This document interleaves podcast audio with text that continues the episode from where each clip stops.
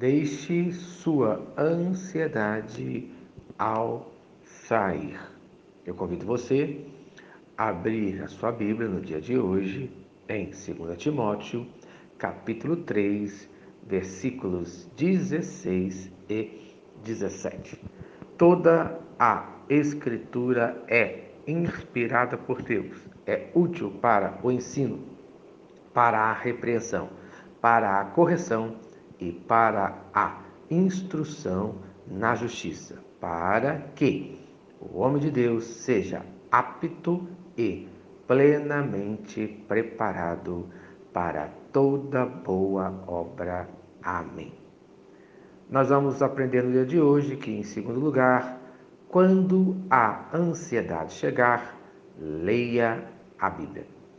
Nesse texto, nós aprendemos algumas lições. Primeira lição: a origem das Escrituras. Toda a Escritura é inspirada por Deus.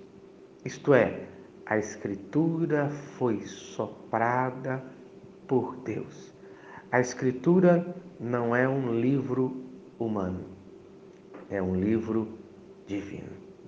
Segunda lição importante: a utilidade da Bíblia. Qual é a utilidade da Bíblia para você que lê? Primeiro, o ensino, ensino das doutrinas para conhecer a Deus, que só podemos conhecer lendo a Bíblia.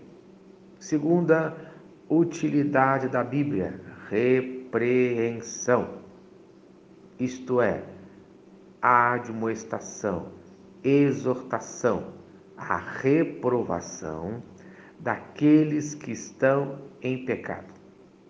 A pregação da palavra reprova os nossos atos pecaminosos. Terceira utilidade da Bíblia: correção, isto é, corrigir as nossas atitudes erradas. Precisamos colocar em prática. Isto é necessário para ajustar o caminho, para acertar o caminho. Se assim não for, não terá valor. A igreja do Senhor Jesus Cristo precisa disciplinar os seus membros que estão vivendo no erro. E, finalmente, em quarto lugar, a utilidade da Bíblia é a instrução, isto é, a educação na justiça de Deus. O servo de Deus precisa ser educado na justiça de Deus. Precisa viver o reino aqui na terra. Precisa viver a vontade de Deus aqui na terra. Então, instrução, disciplinando, educando como um pai educa seu filho. Somos educados pela palavra de Deus.